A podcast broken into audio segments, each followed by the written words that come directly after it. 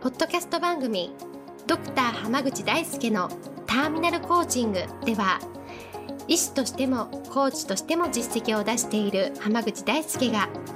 終末期医療で1000人の死に立ち会い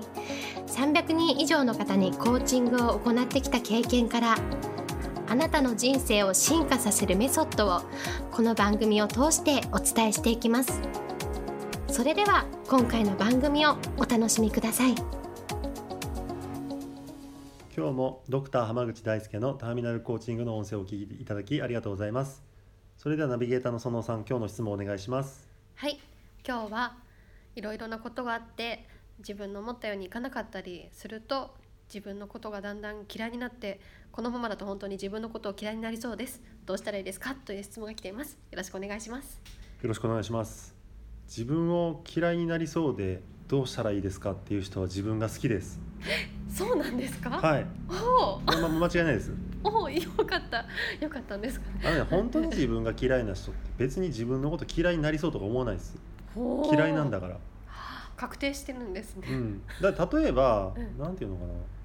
まあ、食べ物の好き嫌いとかでもそうだけど、うんうん食わず嫌いとかの人ってやたら、うんなんちゃらが嫌いとかどうのこうのとかっていう人多いんですよ、うんうんうんでも本当に嫌いな食べ物ある人ってわざわざその話しなくないですか、しないですね そうですねそうしてる時点でちょっと好きなんですよ、なるほどうん、おお、そうこれね結構大事なんですけどええ嫌いになりそうって言ってる人は現時点では嫌いではないし、てかうんむしろ好きだし、自分のことねね。へえんでさらに言うと嫌いになることはないですあ、そうなんですないですか。絶対ないです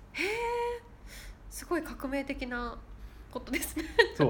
ええだって自分のことを好きで何とかしたいと思ってるから自分自分をきり嫌いになりそうですっていう悩みが生まれるんでしょ確かにその時点で超好きじゃないですか大好き大好きっていう前提のもとで成り立つな悩みですね。そう ですでで本当に危険なのは、ええ自分の方自分のことは嫌いな方がいいって思ってる人が多いっていうことですね嫌いな方がいいと思ってる人が多い。そう自分のことを好きっていうこと自体があんま良くないみたいな風潮ってあるでしょああ、確かに。特になんか中学生とか高校生とかなんか自分のこと嫌いですみたいな人がほとんどだったりするじゃないですか、うんうん、うん。その生き方がやばいんですええあ、そうなんですか。あ別に自分のこと好きでいいじゃないですか。おお、自己肯定的な感じな感じですかね。そうそうそうそうそうなんですよ。えなてかそう自分を嫌いになる必要って全然ないんですよ。うーん。だって自分ってどこまで行っても自分じゃないですか。そうですね。うん。だって人生の中で一番付き合っていくのって自分でしょ。そうそうですそうです。それを嫌いと思わないといけないとかうん逆に言うと好きって思っちゃいけないみたいに思ってること自体に無理があるんですよなるほど。 なるほどなるほど。ただうん。今の自分の現状は好きじゃないとかはい、ええええ、こういう生き方とかこういうことをしてるのは好きじゃないっていうのはあると思いますようんうんうん、うん。でもそれって自分そのものが嫌いかどうかってまた別ですまあ、そうですね。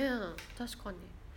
なんかそれこそあれですよねこうお酒飲んじゃいけないと思っちゃうけどなんかこう飲んじゃってる自分嫌いみたいなのとかってあるじゃないですか、うんあれはどう判別するといいんですかあれはまあうん本当にアルコール中毒になってる人もいいるのでそういう人は迷わず医療機関に行った方がいいあでえす。えええ、ただあの要は何ていうのかな病的な飲み方じゃなくってうんやめたいって思ってるけどついつい23倍毎日飲んじゃうみたいな人はいはいそうですそうです、そういう人に限って言ううとん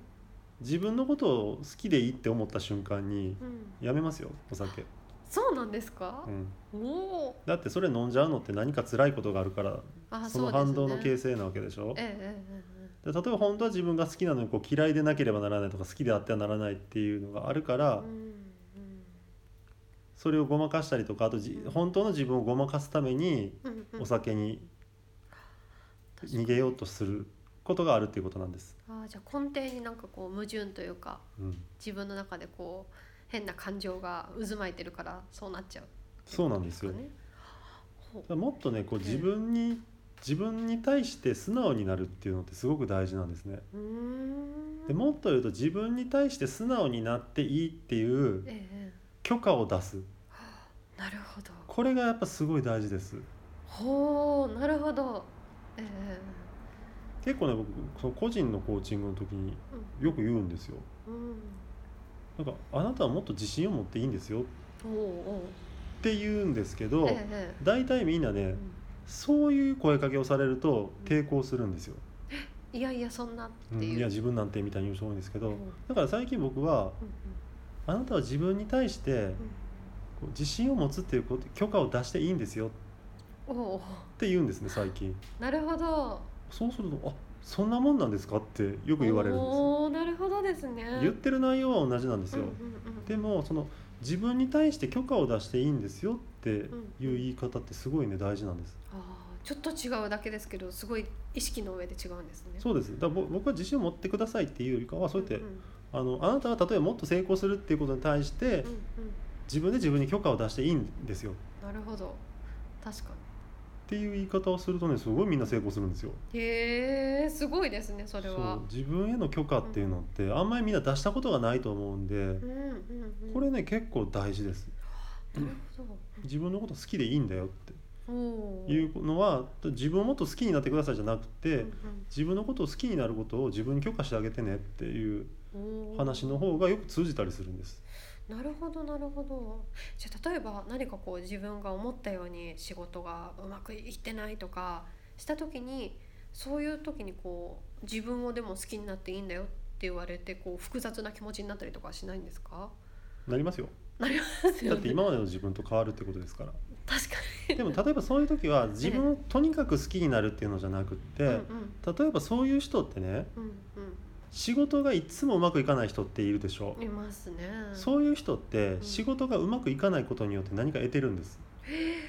そうなんですかそうなんです。だから仕事ができないままでいるんですよ。へでーそういう人に対して本当に必要なのはええ自分に対して仕事できるようになっていいんだよってうんお自分で言ってあげることなんですよなるほど 自分で自分に言い聞かせてあげるってことですかそううんうん仕事ができないことで何かを守ってきた自分あーとええ仕事に対して本当は仕事できるようになりたいと思ってる自分がいるわけでしょそうですそうだっですたらできるようになっていいんだ自分の声にちゃんと耳を傾けていいんだよっていうのをうんうん許可して自分で許可をしていくっていうのがすごく大事でなるほどですね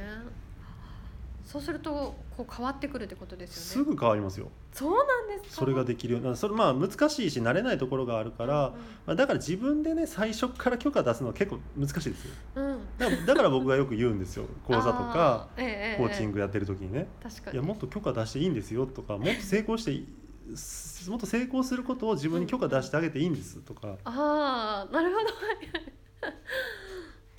違うやっぱり誰かから言われた方がこうスッと最初入る、はいまあまあてか自分でなかなか言えないんでうねん、言えないですよねそれをなんか外から言ってもらえると それで楽になってうんうんその一言が原因原因原因っていうかきっかけ ですんごいどんどん伸びてった人がいっぱいいますからね。えー、そうなんですうんあ、か許可出していいんですかあ全然全然いい ですよっつってこのやり取りだけで人って変われるんですよ。すごいですね、うんななのでね、うんこういうのをセミナーでやってたりとかうん講座でやってたりするので、うんまあぜひねそういうのも、まあ、自分自身が変わるきっかけになって、んひたすら目標を作ってゴリゴリ頑張る以外にもいろんな頑張り方ってあるので、なるほどぜひねその辺を体験してみていただければいいかなと思います。ありがとうございますでは今日はこれで終わります。ありがとうございましたあ。りがとうございました本日の番組はいかがでしたか番組ではドクター濱口大輔に聞いてみたいことを募集していますご質問は d a i s u k e h a m a g u c h i c o m 大輔濱口 .com の問い合わせから受け付けていますまたこのオフィシャルウェブサイトでは無料メルマガやブログを配信中です次回も楽しみにお待ちください